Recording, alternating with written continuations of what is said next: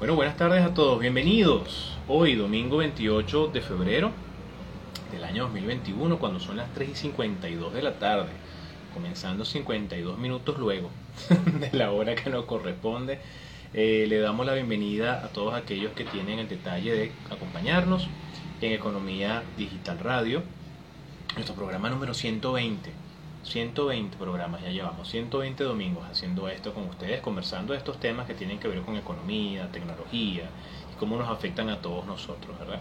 Desde las cuentas de eh, arroba economía digital radio por acá y arroba olmos 1 por aquí, que bueno, las últimas dos transmisiones, la cuenta de arroba olmos 1 se nos ha ido y gracias a Dios nos queda la cuenta economía digital radio para resguardar el programa. Hoy, bueno, programa número 120, quien les habla, Aaron Olmos, economista, docente investigador, eh, locutor certificado UCB, número 3, 36940, 36940. Eh, el día de hoy muy contento de poder compartir con ustedes. Hoy vamos a hablar sobre el informe que tiene Hootsuite y que tiene el detalle Hootsuite de publicar sobre el estado eh, a nivel de data del Internet de dispositivos móviles, del comercio electrónico, del uso de redes sociales en el mundo. ¿Sí? Ellos hicieron una publicación que abarca desde enero del año 2020 hasta enero del año 2021. Ellos tienen el informe global, pero tienen el informe detallado por países. Vamos a ver si podemos hablar de los dos informes, ¿sí? el informe global y el informe de Venezuela. ¿sí? Ese es el tema que vamos a desarrollar el día de hoy. Eh, recuerden seguirnos en nuestras redes sociales, eh, con Digital R en Twitter, Economía Digital Radio para eh, Instagram y para YouTube. Ahí pueden conseguir pues todos los eh, programas que hemos grabado hasta ahora, hasta el 119. Y bueno, pueden ver también, nos pueden ver también por Instagram TV directamente. Este, wow, ya parece que la cuenta de Aaron Olmos nos va a abandonar súper rápido. Qué loco, de verdad que yo no sé qué pasa. Dos minutos, ah, bueno, otra vez está ahí qué loco esto, de verdad que no entiendo qué pasa con, la cuenta de Aaron Olmos 1 y el otro teléfono que es el más avanzado supuestamente. Bueno, este, bueno, vamos entonces a comenzar. Vamos a hablar sobre, como siempre, pues iniciamos conversando sobre las cifras de, la pandemia.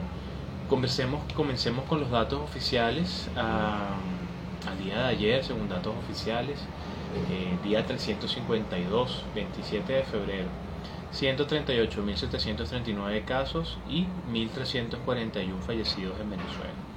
Em, recordar esto, sí, siempre, o sea, el hecho de que el virus está allí, quien cree que no le ha dado, bueno, de repente le da más adelante, hay que cuidarse, los protocolos tienen que mantenerse.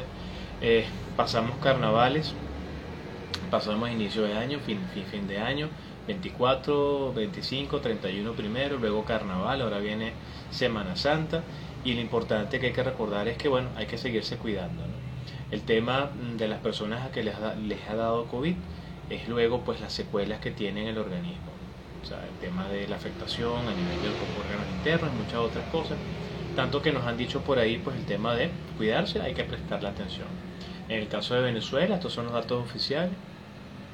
Siempre hay quien nos dice, mira, no, yo considero que eh, debería ser mayor la cantidad. Bueno, eh, eso es algo que, hay que seguirle prestando atención. Lo cierto es que eh, no debemos bajar la guardia. Eh, a nivel global, por la base de datos de la Johns Hopkins University of Medicine, eh, casos globales 113.972.687, cantidad de personas recuperadas 64.368.922 y personas fallecidas en el mundo 2.528.535.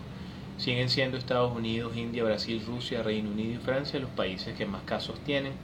Estados Unidos con casi 29 millones, India con 11 millones, Brasil con casi 11 millones, Reino Unido 4 millones 100 y Francia 3 millones 700. Evidentemente, esto hay que prestarle atención, sigue estando presente y es la variable que lo sigue modificando todo.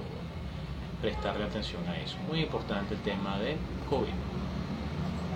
Bueno, vamos a agradecer el día de hoy, como siempre agradecemos todas las semanas quienes nos abren las puertas de sus medios y comentamos también las noticias pues de la semana, un poco esa curación de contenido que semana a semana venimos haciendo desde nuestras propias redes sociales, ¿no? Déjenme tratar de llegar lo más, lo más rápido posible. Aquí estamos. Perfecto. Bueno, fíjense ustedes por allí. Hay un artículo esta semana. Vamos a comenzar con las noticias. Eh, la gente de Crypto Aims hablaba sobre. Eh, lo llamaban así: bienvenido a la era del estímulo sin.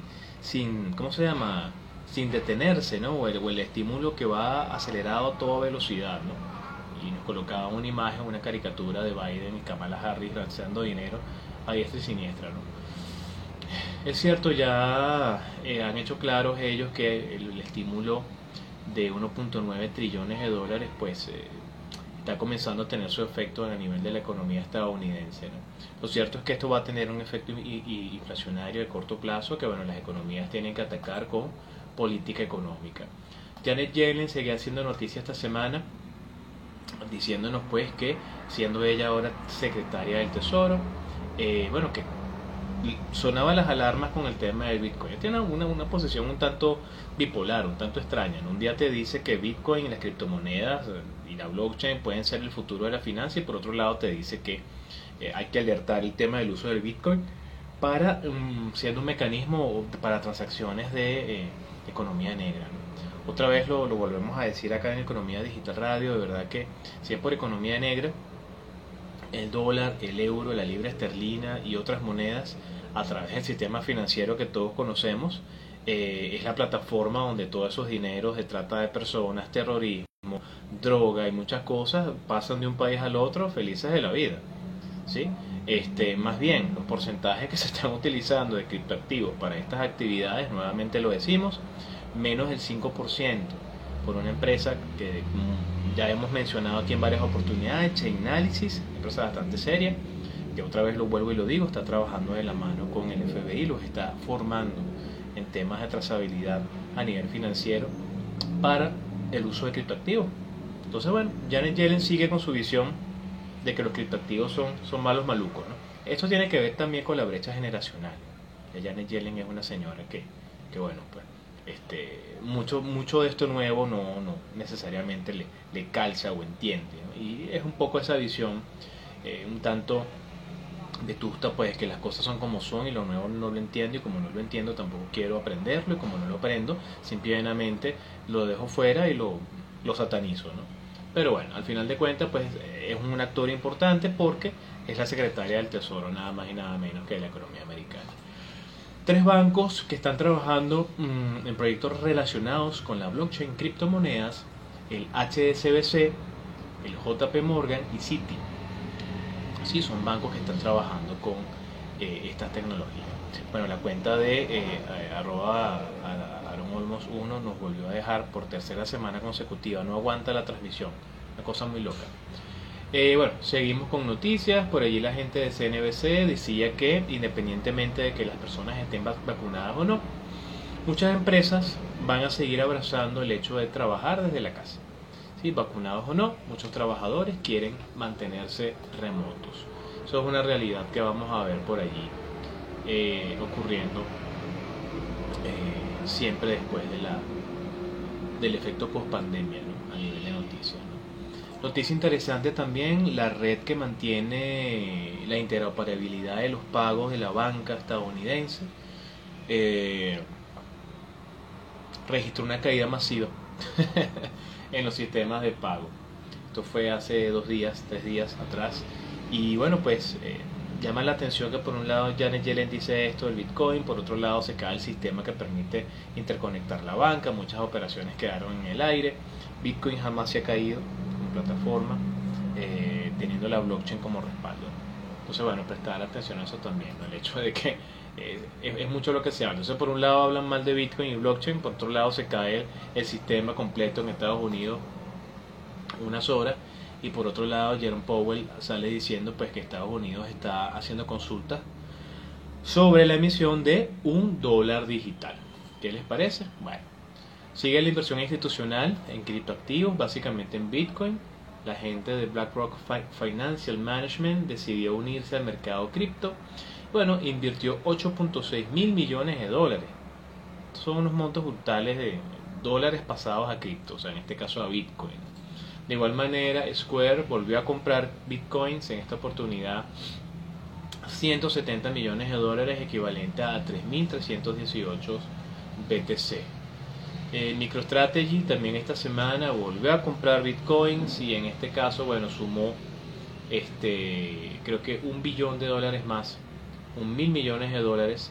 Eh, Michael Saylor, CEO de MicroStrategy, compra otros mil millones de dólares en bitcoin, algo así pues, eh, para llegar a poseer 90.531 bitcoins del total que están en circulación. Esto no nos debe dejar llamar la atención, ¿sí? Y precisamente porque lo hemos dicho en varias oportunidades, se está generando un proceso de concentración en pocas manos de una cantidad bastante elevada de bitcoins. Y eso, bueno, puede distorsionar la lógica propia del mercado. También pues agradecidos acá, ahora sí, esta semana, esta semana tuvimos también grabando otros episodios de Economía Digital por punto de corte televisión. En esta oportunidad tuvimos la, la, alegría que nos acompañara el sociólogo José Ángel Uzcategui, mi, mi, hermano, mi compadre, gran amigo. Estuvimos hablando sobre el impacto de las telecomunicaciones desde el punto de vista social. Porque economía digital es más que cripto y blockchain, ustedes lo saben. Y es telecomunicaciones, es plataformas de intercambio, es la manera distinta que estamos haciendo las cosas. Y me parecía importante que un sociólogo nos hablara de eso. Entonces el, programa se grabó esta semana, va a salir creo que dentro de dos martes. No este martes que viene ni el otro, sino el de arriba. bien importante. Aprovecho también para felicitar nuevamente a hijado de, bautizo, José, José Ignacio Castelli Briseño. El día de hoy hizo su primera comunión. Estaba, de hecho, hace, hace unos minutos, estaba compartiendo un ratico, unos minutos con la familia. Todos se quedaron en un espacio maravilloso que escogieron para compartir y celebrar. Y de verdad que bueno, Dios te bendiga y que bueno, pues este acercamiento ahora a, Dios pues sea, sea de apertura de muchas cosas en la de tu vida. Así que bueno, pues de verdad que bien contento de que, que mi hija hoy haya tenido su primera comunión y muy contento de que su, su padre, mi gran hermano, haya estado en, nuestro programa esta semana. También grabamos esta semana un episodio vinculado con el informe de Hootsuite, solamente el informe global. Hoy vamos a tratar de hablar de los dos informes, global y Venezuela. ¿sí? Eso fue esta semana por punto de corte de televisión. Ah, agradecidos también con Georgette Isaac, Georgette Isaac de eh, programa La Gran Naranja de Onda, la superestación, pero desde Valencia, 100.9 estuvimos hablando con ella el tema de mm, la escasez de efectivo y todos los modelos de negocio que están surgiendo a partir de esta situación. También agradecido con Ginette González y Andrés Rojas de un radio que nos invitaban al foro económico este, hablar sobre el tema de eh, la toma de decisión del Ejecutivo de que las guías de movilización de la SUNAGRO eh, sean pagaderas en Petro y cómo de alguna manera esto puede tener un, un efecto adverso sobre los costos y muchas otras cosas vinculadas con la cadena de suministro y de producción este, y de valor completo eh, en bueno, el hecho de la actividad agrícola venezolana. Muy importante también eh, eh, esos comentarios, sobre todo la participación del ingeniero Werner Gutiérrez, ex decano de, fases de la de fases o es decano de la, de la Universidad del Sur, no sé si de fases específicamente, pero de verdad que su punto de vista fue bien interesante como experto en el área agrícola él decía cosas particulares, como el, hecho de que, bueno, pues si al final de cuentas se va a pagar en Petro, perfecto que sea en Petro. Él comentaba que el 30% de lo que viene en un cargamento de, productos, por lo menos de Occidente al centro, eh, bueno, se queda en el camino, ¿no? en las alcabalas, además de la cantidad de dólares que tiene que ir pagando alcabala alcabala. Y él dice, bueno, si esto se va a normalizar el tema del pago en Petro, bueno, compraremos Petro y pagaremos eso. Y bueno, pues no le quitarán a la gente en cada alcabala algo, ¿no? Y, bueno, pues al final de cuentas esto tiene que ver con un tema también de, del Estado, de las instituciones y de la eh, falta de, control y supervisión y la propia corrupción que está detrás de todo el, andamiaje público, que hace inviable, ineficiente, y eso lo terminamos pagando en precio final los consumidores de los bienes y servicios.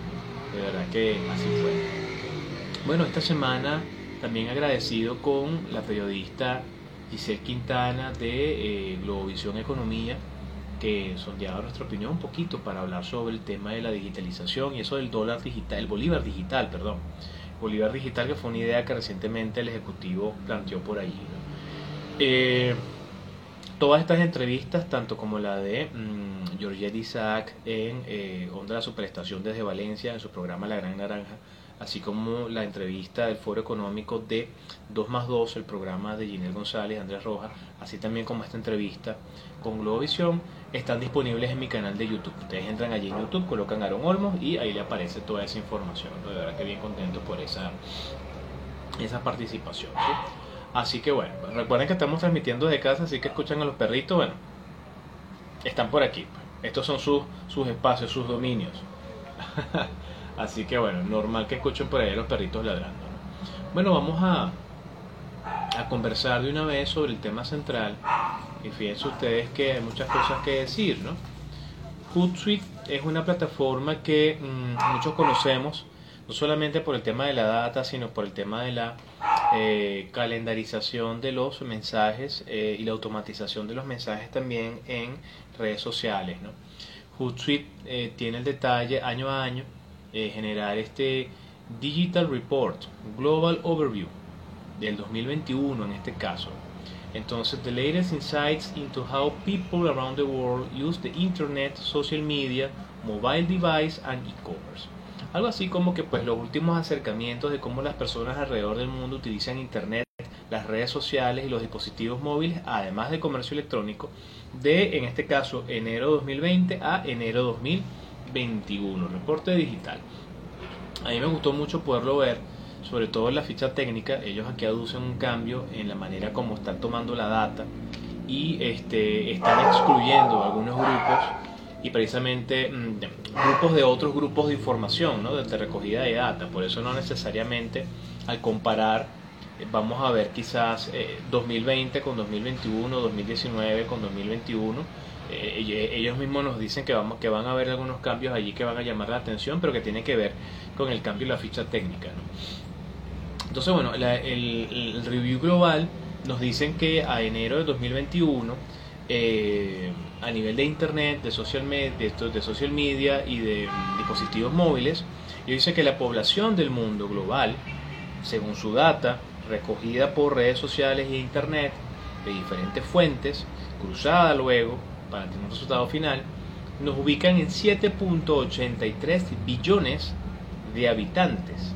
¿sí? Y que de esos 7.83 billones de habitantes, el 56.4% están urbanizados. Luego nos comentan, esta es eh, una de las primeras láminas que está en la página número 8 del informe, está, de verdad que está genial. Este, propietarios eh, únicos de teléfonos celulares, ¿sí? O sea, personas que tienen por lo menos un teléfono celular en el planeta. De los 7.83, 5.22 billones de habitantes, sin discriminación, hombre, mujer, edad, 5.22 billones de habitantes tienen teléfonos celulares, son dueños por lo menos de un solo teléfono. Si es smartphone, si, es, eh, si no es smartphone, igualito. Esto representa 66.6% de la población, o sea, dos tercios de la población tienen teléfonos celulares.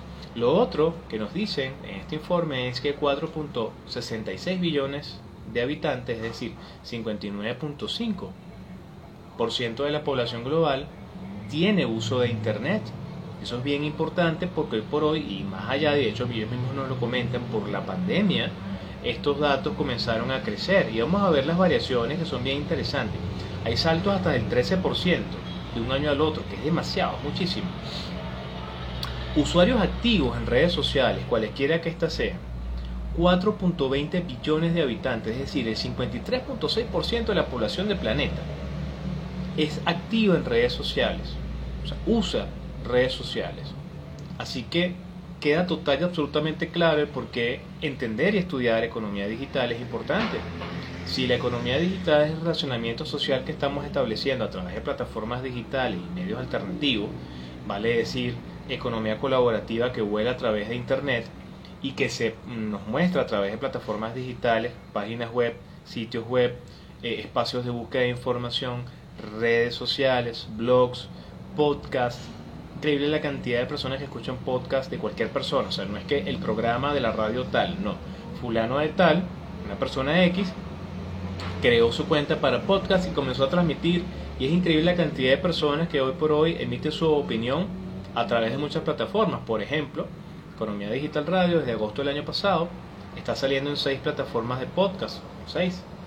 Eh, estamos conversando esto, está saliendo por Instagram TV, luego queda grabado en el canal de YouTube, pero además sale por seis plataformas distintas de podcast. Están ahí para el que lo quiera escuchar. Sí, o sea, la producción de contenido hoy por hoy es increíblemente amplia. Fíjense ustedes la cantidad de personas en el planeta que tienen acceso a Internet. Esto ya, esta, esta lámina que les voy a comentar tiene que ver con eh, de un año a otro año crecimiento de, estos, de estas grandes cuatro áreas. Es decir, a nivel de total de población, de enero 2020 a enero 2021 la población creció un 1%. O sea, 81 millones de habitantes eh, fue el incremento poblacional. Uso de usuarios eh, o adquisición o propiedad de usuarios eh, de teléfonos móviles únicos se incrementó un 1.8%, es decir, hay 93 millones de personas en el planeta que tienen por lo menos un teléfono inteligente, contrario al año pasado. Usuarios de Internet, esto creció en 7.3%, es decir, 316 millones de habitantes, personas del planeta, del año pasado a este año, se sumaron al uso de Internet. Recordando que la UNESCO asumió que el acceso a Internet es un derecho de la humanidad. ¿sí? Y es importante el hecho de que hoy por hoy todo lo que hacemos, buena parte de lo que hacemos, viaja a través de estas plataformas. Y este es el dato que yo les quería este, mencionar, usuarios activos, y esto mucho tiene que ver la pandemia, usuarios activos en redes sociales, 490 millones más. Esto representa un 13.12% respecto al año anterior. Eh, de enero 2020 a enero 2021 aumentó 13.12%. Es decir, 490 millones de personas más usando activamente redes sociales en el planeta. Queda claro entonces porque esto es un canal fundamental para poder hacer llegar el mensaje. Producir contenido, contenido de calidad, eh, un contenido que es consumido por múltiples personas, un contenido que queda subido a la web y que se puede consumir en tiempo real como aquellos que nos están viendo en este momento, pero se puede consumir en diferido también. ¿sí?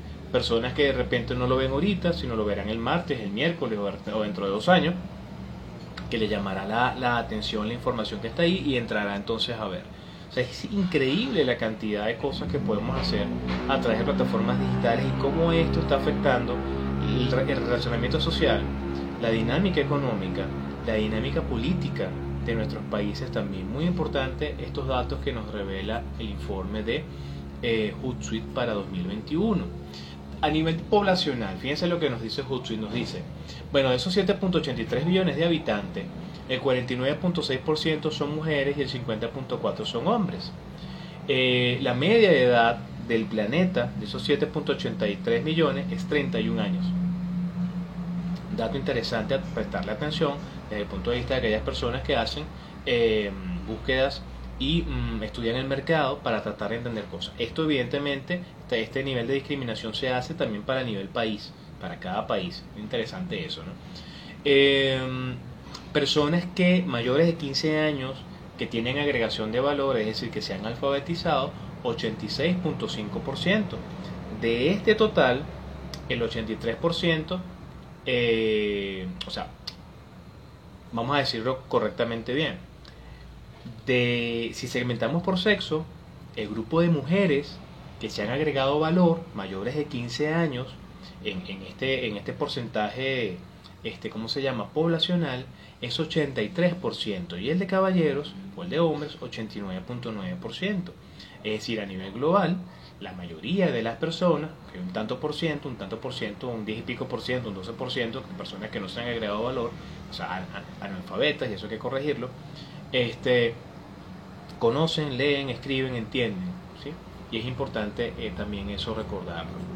Vamos a ir rápidamente a ver comportamiento de eh, dueños de dispositivos móviles. ¿no?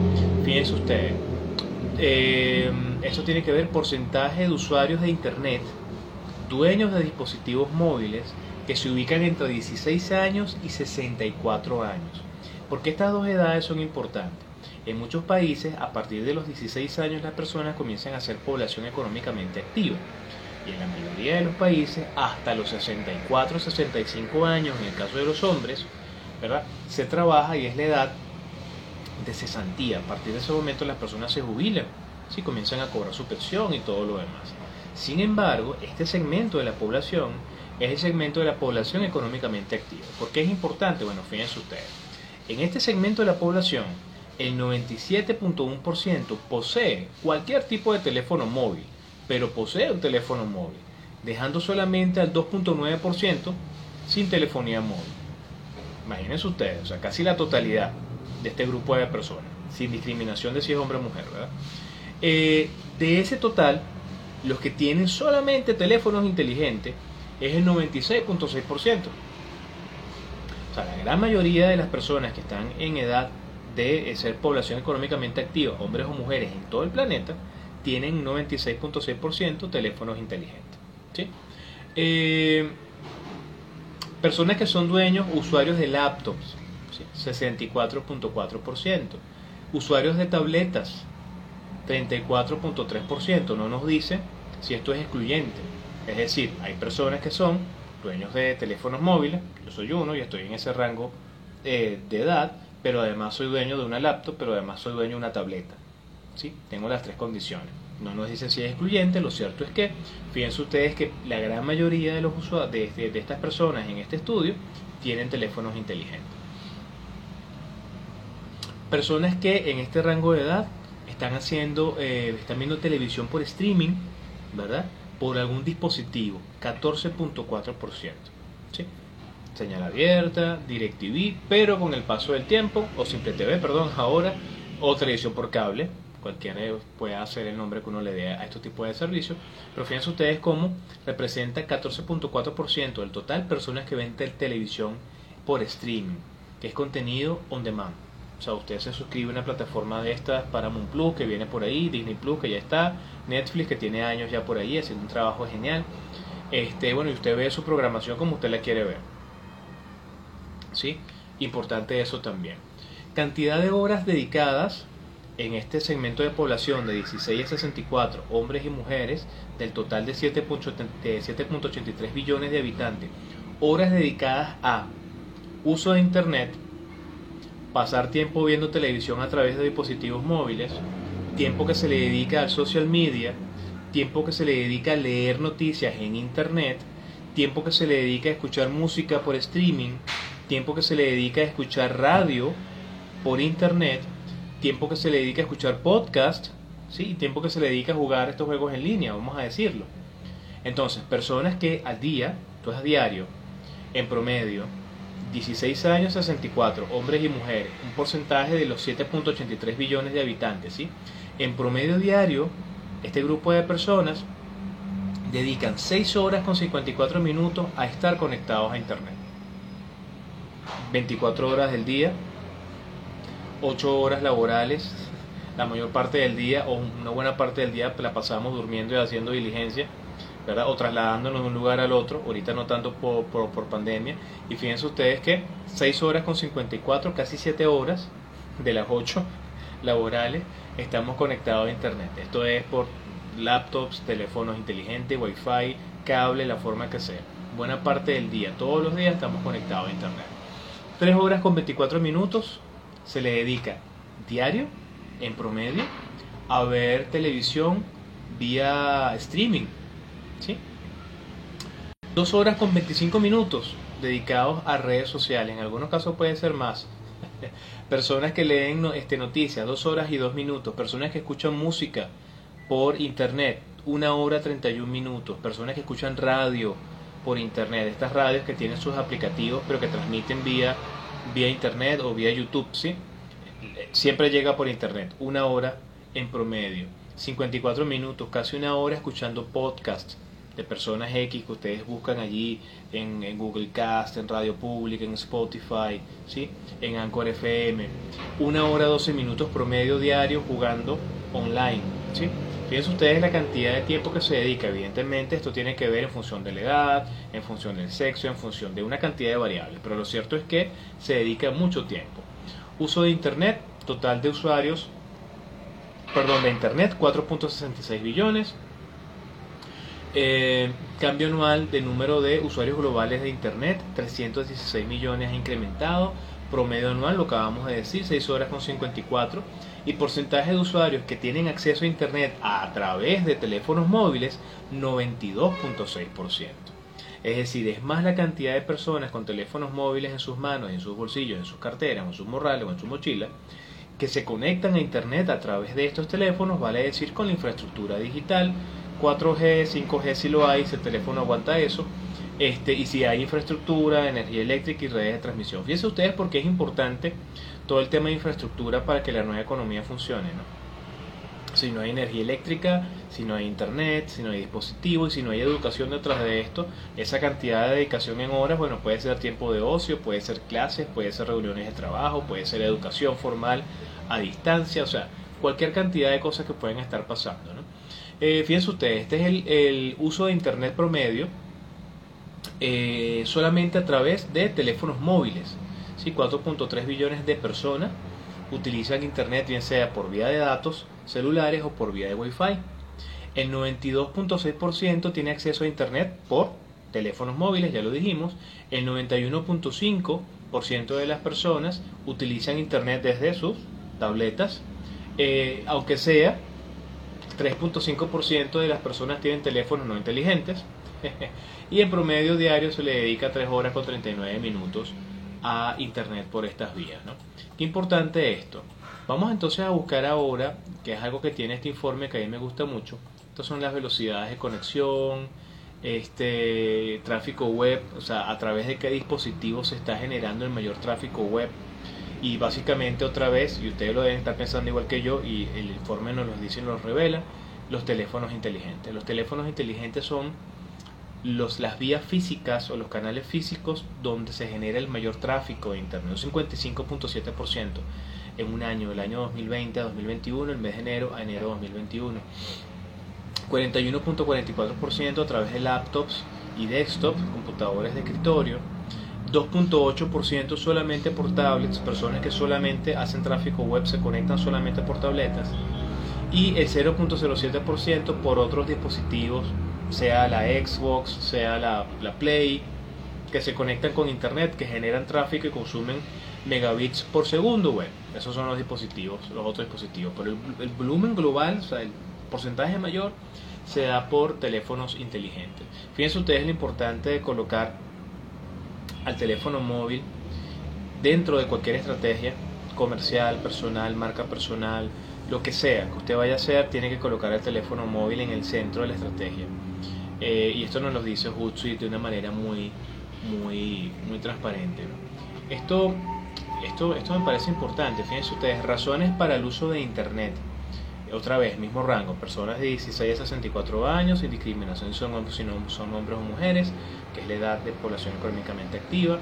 Un 63% de las personas en este estudio dijo que usan Internet para buscar información un 56.3 dijo que para estar en contacto con los amigos o familiares. Eh, un 55.6 dijo que es para estar en contacto con las noticias y los nuevos eventos. Eh, buscar información de cómo hacer cosas, un 51.9%, y ver televisión, series, shows y todo lo demás, un 51.7%. El tema de que hoy por hoy se consume eh, programas, fíjense ustedes las estrategias que algunos canales tienen, grandes cadenas, por lo menos el programa de Jimmy Fallon, el programa de Jimmy Kimmel, se transmiten eh, vía bueno cable eh, en Estados Unidos, pero además los programas quedan segmentados por bloques eh, dentro de canales en YouTube, Vimeo y, otras plataformas audiovisuales. Es decir, hay personas que ven los, los, programas en diferido más por YouTube que verlos directamente por la plataforma, por temas de acceso, ¿por qué razón?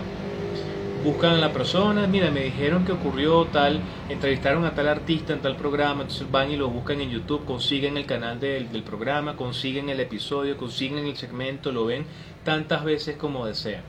¿Sí? Qué interesante eso, ¿no? Eh, los sitios web más visitados en el planeta por estos 7.83 billones de habitantes. Posición número uno, Google. ¿Qué, ¿Qué, les parece? Posición número 2, YouTube primer buscador y segundo buscador. Posición número 3, Facebook. Posición número 4, Wikipedia. ¿sí? Eh, llama la atención sitios como, bueno, evidentemente Amazon.com en la posición 6, Pornhub en la posición 7, Este, X videos en la posición 9, Twitter en la posición 11 a nivel global, ¿no? Este, whatsapp.com para conectar con WhatsApp web en la posición número 19. Este, hay diferentes eh, posiciones en función de quién sea la fuente de información de donde están recogiendo. Ellos colocan acá varias fuentes de información. Ustedes ven que, lo, que los sitios web cambian. Importante esto, el idioma. ¿Cuál es el principal idioma de la web? Por estos 7.83 billones de habitantes. O sea, en qué idioma se redacta, en qué idioma está escrito lo que está en web. En un 60% en inglés, en un 8.5% en ruso y en un 4% en español. Los tres idiomas y ustedes dirán, bueno, ¿y, dónde está el chino? El chino simplificado está en posición número 10 y es el 1.4% del total de los sitios web están en chino. Pero ese, 60.4 está en inglés, chinos o no chinos, estadounidenses o no. O sea, mucha gente desarrolla su contenido de una vez en el idioma comercial y en el idioma que más las personas entienden, ¿sí? Eso también es importante prestarle atención allí, ¿no? Vamos a, continuar. Ustedes dirán, bueno, y no me ibas a hablar también de, la situación venezolana. Bueno, sí, ya vamos para allá, ya vamos para el informe de Venezuela. El motor de búsqueda más usado, más compartido, un 91.4%, ya lo saben también Google, 2.7% Bing, 1.5% Yahoo, 1.4% eh, Baidu y DuckDuckGo 0.6%. ¿no? Eh, Google evidentemente sigue estando a la cabeza de los motores de búsqueda. ¿no? Eh, vamos a ir rápidamente, por él tiene detalle para red social cada una, Twitter, LinkedIn, eh, YouTube. Bueno, me, interesa llegar de una vez al tema de mm, e-commerce, ¿sí? por el tema que hemos estado conversando, economía digital, o sea, cómo las personas toman sus decisiones de compra y a través de dónde lo hacen. Vamos a ver acá, estamos llegando rápidamente, tiene bueno, un nivel de detalle increíble, tema de Internet de las Cosas, uso de aplicaciones móviles, o sea, este informe da para cualquier cantidad de cosas que usted quiera saber o conocer de lo que está pasando y uno termina convencido formalmente de que de verdad hay que colocarle buena parte del peso del presupuesto eh, de mercadeo, de publicidad, de lo que sea en redes sociales, bien orientada y bien llevada al segmento del mercado, hecho por personas que, que sepan de esto, ¿no? Evidentemente, ¿no? Este, ajá, Global E-Commerce Use, que estábamos buscando. Financial Inclusion Factors, factores de inclusión financiera. Porcentaje de la población mayores de 15 años que reportan ser dueños usuarios de productos financieros que interactúan con plataformas digitales. Fíjense ustedes qué interesante este reglón.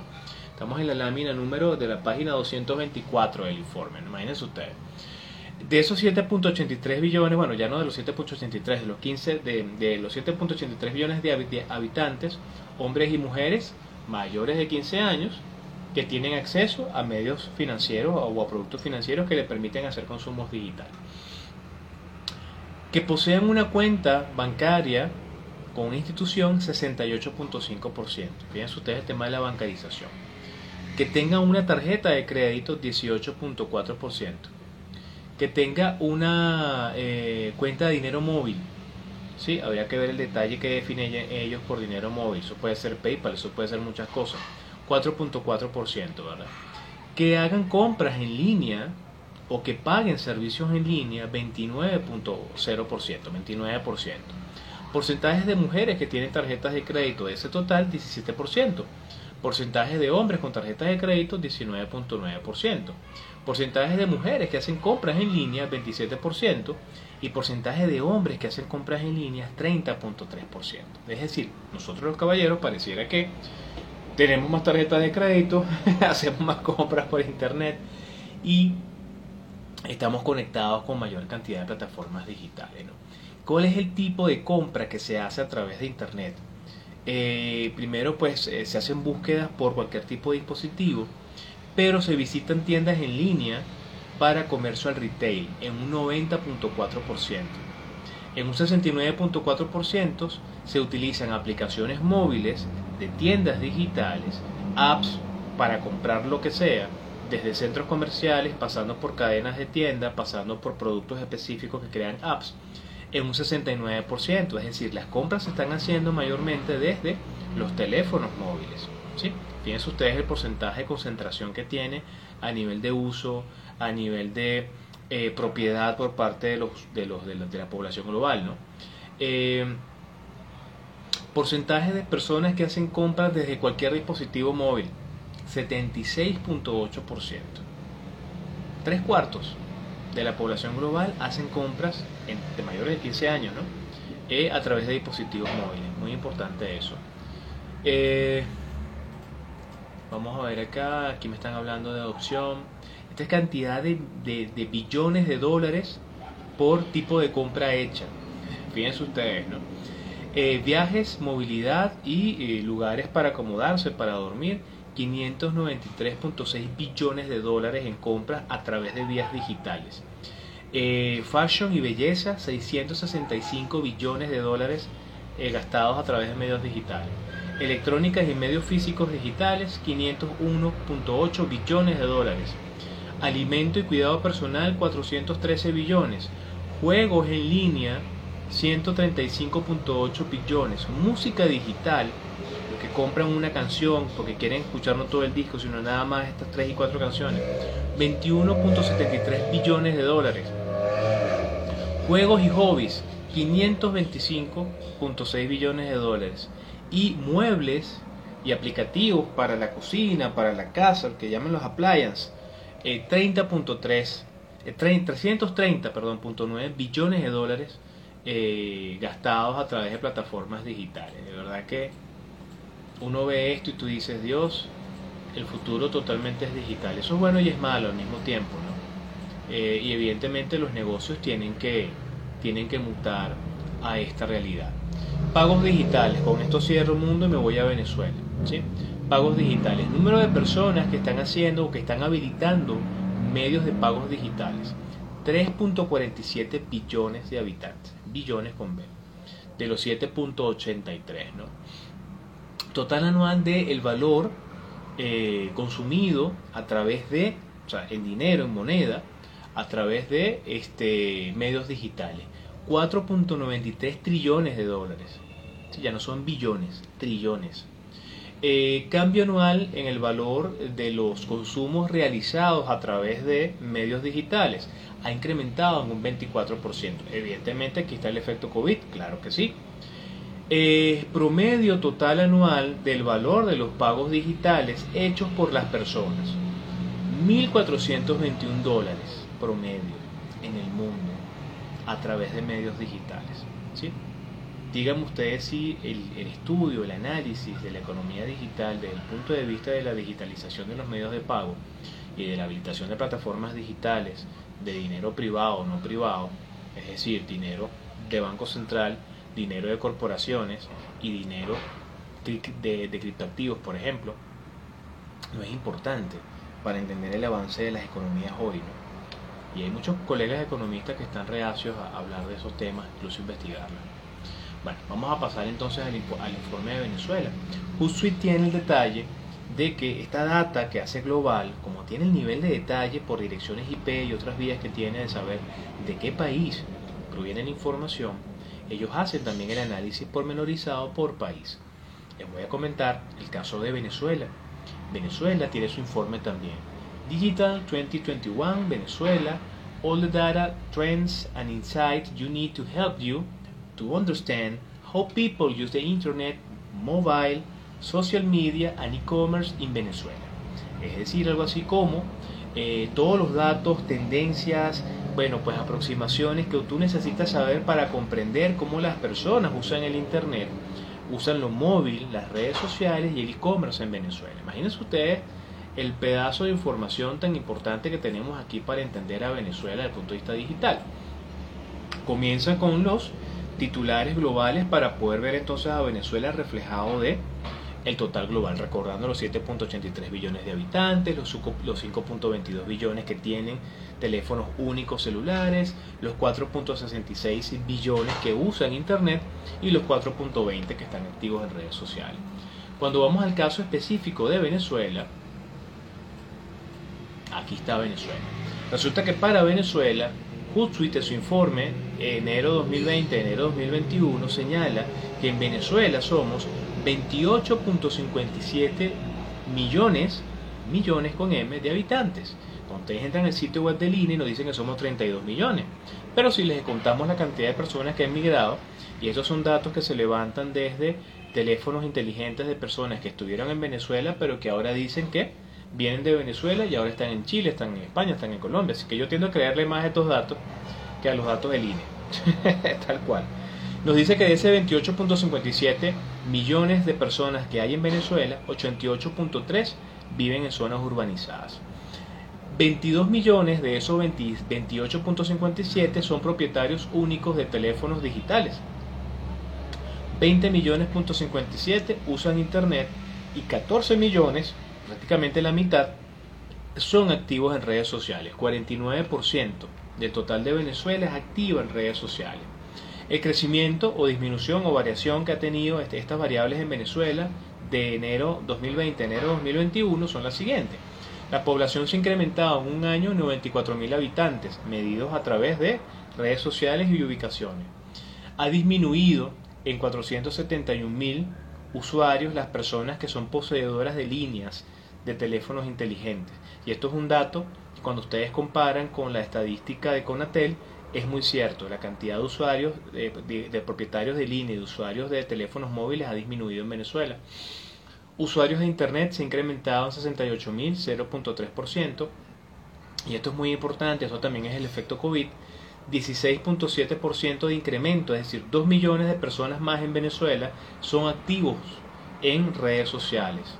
Importante eso. Eh, vamos a irnos de una vez. El promedio de la población para Venezuela, según los datos de Hootsuite, es 29.7 años, casi 30 años. Estamos por debajito de la media global.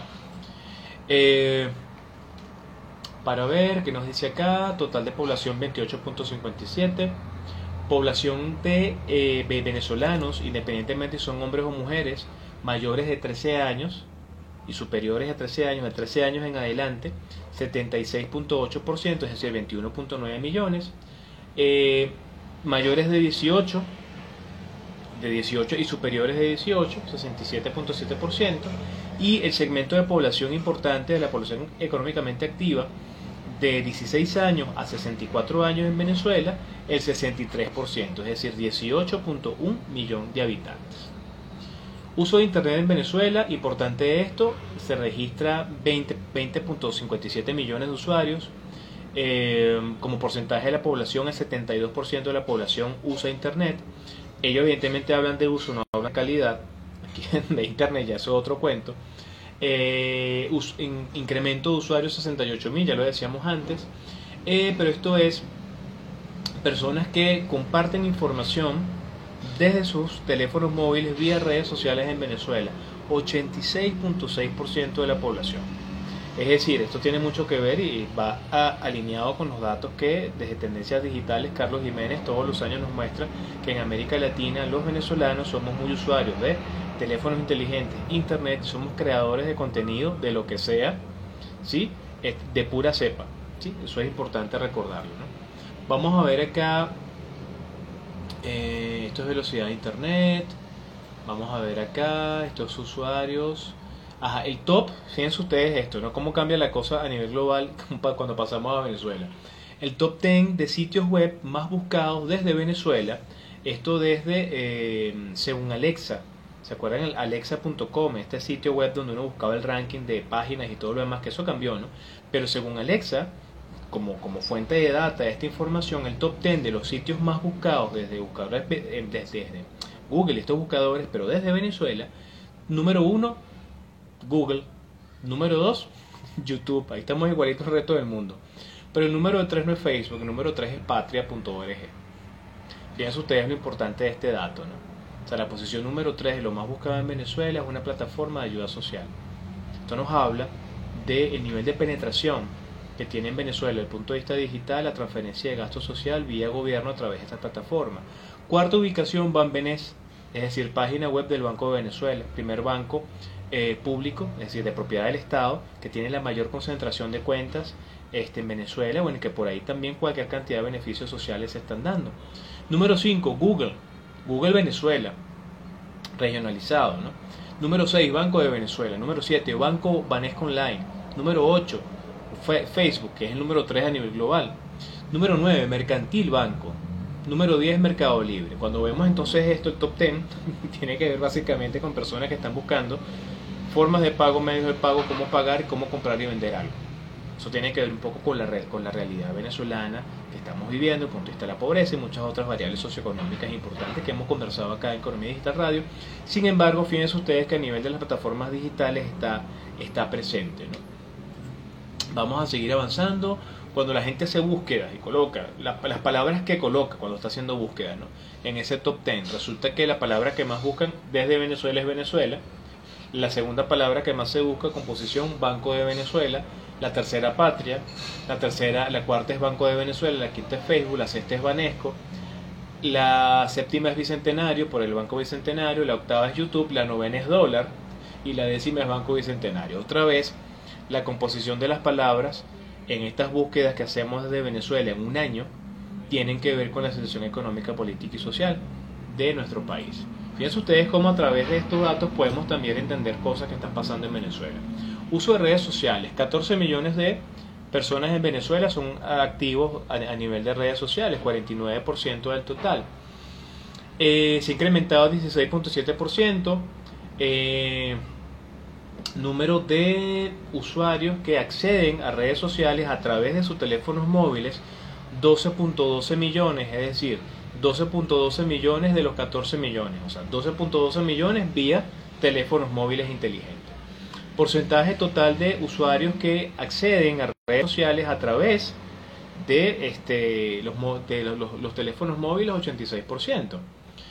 Eh, potencial de audiencia, y esto es importante porque esto es potencial potencial de audiencia para hacer llegar información de mercadeo, lo que usted quiera, solamente a través de Google para Venezuela, 13 millones. Es decir, si son 14 millones de usuarios activos en redes sociales, solamente a través de Facebook usted puede llegarle a 13 millones colocando una publicidad. Imagínense ustedes eso, a qué velocidad, ¿no? Este porcentaje de usuarios en Facebook del total de venezolanos que tienen acceso a Facebook 54.8% son mujeres y 45% somos caballeros. Eh, para ver, mm, vamos a ver otra estadística. Búsquedas en YouTube. Vamos a ver el tema de eh, comercio electrónico. Aquí está. Financial Inclusion Factors porcentaje de la población mayor de 15 años que reporta ser dueños de medios de pago y que los usan a través de plataformas digitales desde Venezuela. Qué interesante este dato. Imagínense ustedes esta, esta estadística. 73.5% de las personas en Venezuela mayores de 15 años y activos en, Internet eh, tienen una cuenta bancaria. Un nivel de bancarización bastante elevado. 28.8% dice tener una tarjeta de crédito. aquí básicamente todo el mundo. El tema es que la tarjeta de crédito por los límites no te permite comprar prácticamente nada. Eh, que tienen cuentas de dinero electrónico digital, que aquí evidentemente esto no es bancario, 11%, y esto es un dato interesante, ¿sí? que hacen compras y hacen pagos de cuentas por, por plataformas digitales desde Venezuela, 28.8%. Eh, ver. Porcentaje de hombres que tienen tarjetas de crédito 35, porcentaje de mujeres que tienen tarjeta de crédito 23, porcentaje de mujeres que hacen compras en línea 26.3 y porcentaje de hombres que hacen compras en línea 31.5. Entonces, fíjense ustedes cómo la, la economía digital, la digitalización de los medios de pago, el uso de medios alternativos de pago, el consumo de redes sociales, el uso de dispositivos móviles digitales para tener acceso a redes de datos y a Internet, para hacer actividad comercial y relacionamiento social en Internet, eh, Venezuela es un país que si bien somos 28.5 millones de habitantes, le roncan los motores. ¿sí? Es decir, toda esa información que nosotros generamos a través de la interacción en plataformas digitales está siendo registrada por cada uno de estos motores de búsqueda y luego la empresa Hootsuite levanta esa data y seguramente mucha más información de Venezuela, pero que bueno, solamente aquí nos está mostrando este glimpse, este, este pedacito, ¿no? este, este abrir y cerrar de ojos para que tengamos información más o menos ahí de cómo se comporta el mercado. ¿Qué es lo importante de esto desde el punto de vista de la nueva economía? La economía digital cada vez más está cobrando espacios. Economía digital, fíjense ustedes que no solamente Bitcoin, cripto, aquí ni siquiera hablaron de blockchain o criptomonedas. En estos informes aparece información de consumo de Internet, pilar de la nueva economía. No me hablan de energía eléctrica, que es otro pilar de la nueva economía. Me hablan de e-commerce, pilar de la nueva economía. Me hablan de, desarrollo de um, contenido digital, otro pilar de la nueva economía. Uso de redes sociales como herramientas de marketing y todo lo demás. Todo eso es la nueva economía. Y nosotros consumimos más información, fíjense ustedes, a nivel global, 6. casi 6.54 o sea, 6 horas con 54 minutos conectados con Internet. Casi todo el día estamos conectados con la web, generando contenido, pagando cosas, viendo información. Y más ahora en tiempo de pandemia, donde el que no lo hacía, obligado tiene que hacerlo. Lo importante es crear eh, las mejores prácticas para el mejor uso y el aprovechamiento, no solamente de las plataformas, sino también de las herramientas. Y sobre todo el hecho de no infoxicarnos, que es una que es una palabra que viene del mundo de, los, de, las redes sociales, los community managers, ¿no? tanta información que vemos todos los días, estamos manejando mucha más información que nuestros tatarabuelos, nuestros abuelos y nuestros padres. ¿sí? Eh, uno se pone a pensar en cómo era la vida quizás de los abuelos de uno por allá en los pueblitos donde eran, en el interior del país, donde había un teléfono nada más en una casa, donde todo era más tranquilo, todo el mundo se conocía. Hoy por hoy uno anda siempre como corriendo, este, andamos como azorados, queremos hacer todo ya, la inmediatez, rápido, haz la transferencia ya, el dinero cayó ya, el pago se hizo ya. Inclusive a nivel educativo, yo reflexionaba eh, con, con, José Ángel, de hecho en el programa que grabamos en, para Punto de Acorde de Televisión de Economía Digital, eh, bueno, el tema, el tema universitario, ¿no? cuando nos tocó a nosotros, en la década de los 90, bueno, uno iba a buscar los libros en la biblioteca, sacarle copias, a ¿cómo se llama? Tachar, hacer unos resúmenes para estudiar. Hoy por hoy buena parte de las universidades tienen plataformas digitales o si no los profesores han habilitado espacios en la web para subir información y descargar información. Más allá de esa práctica muy común de que el correo de la sección, entonces hay un correo en Gmail que manejan todos los estudiantes, donde el profesor manda cosas y los estudiantes descargan cosas. Si no es un correo, entonces una, es un espacio en Google Drive, es un Drive si no es allí, es que el profesor tiene una página web o tiene un blog. Yo durante muchos años utilicé un blog eh, para hacerles saber a mis estudiantes de las diferentes materias que íbamos a hacer, eh, les colocaba por ahí temas para trabajos, eh, les linkeaba información para leer, artículos, todo, una cantidad de cosas. Y lo cierto es que esto ha cambiado muchísimo. Ya las plataformas de Zoom dejaron de ser espacios solamente de conversación y ahí hacemos cualquier cantidad de cosas. Hoy mismo la, primera comunión de, de Mejado la vi yo por Instagram TV hoy. Y vi un live, un directo y quedó grabado. O sea, tengo la posibilidad de, de ahora descargarlo y poder, poder ver a Mejado eh, llegando pues allí, ¿no? O sea, es interesantísimo ver cómo estas cosas están cambiando. Lo cierto es que no podemos sacrificar la vida real, del mundo real, bueno, por algo 100% digital, ¿sí? También hay que tener sus, sus espacios de distensión y estar un poquitico también lejos a veces de tanta herramienta digital, tener espacios para hacer centros, ¿sí? Así que bueno, fíjense ustedes qué, información tan interesante. Estos reportes se pueden conseguir directamente en eh, el espacio de SlideShare de la gente de Hootsuite. Ustedes buscan allí eh, el nombre del reporte para el caso de Venezuela Digital 2021 eh, Venezuela de Hootsuite y en el caso del reporte global el reporte global se llama Digital 2021 Global Overview Report de Hootsuite. Y ahí está la información. Importante para todo el mundo. Eres trader, no eres trader, eres desarrollador, haces, haces redes sociales. Todo el mundo tiene que entender y saber la gran velocidad a la que todas estas herramientas están presentes en nuestra vida. Cada vez más. Y es importante entenderlo así. Eso es lo que es economía digital relacionamiento social y de producción mediado a través de plataformas digitales. Digitalización de medios de pago forma parte de la economía digital. Un bolívar digital puede formar parte de la economía digital, pero en el centro siempre está el ser humano. Así que bueno, hasta acá, hasta acá los acompañamos el día de hoy en Economía Digital Radio. Recuerden, este programa queda luego en Instagram TV, queda luego en las plataformas de podcast, queda luego también en YouTube para que tengan acceso a él sigan trabajando por la Venezuela que todos queremos. Nos seguimos viendo la semana que viene.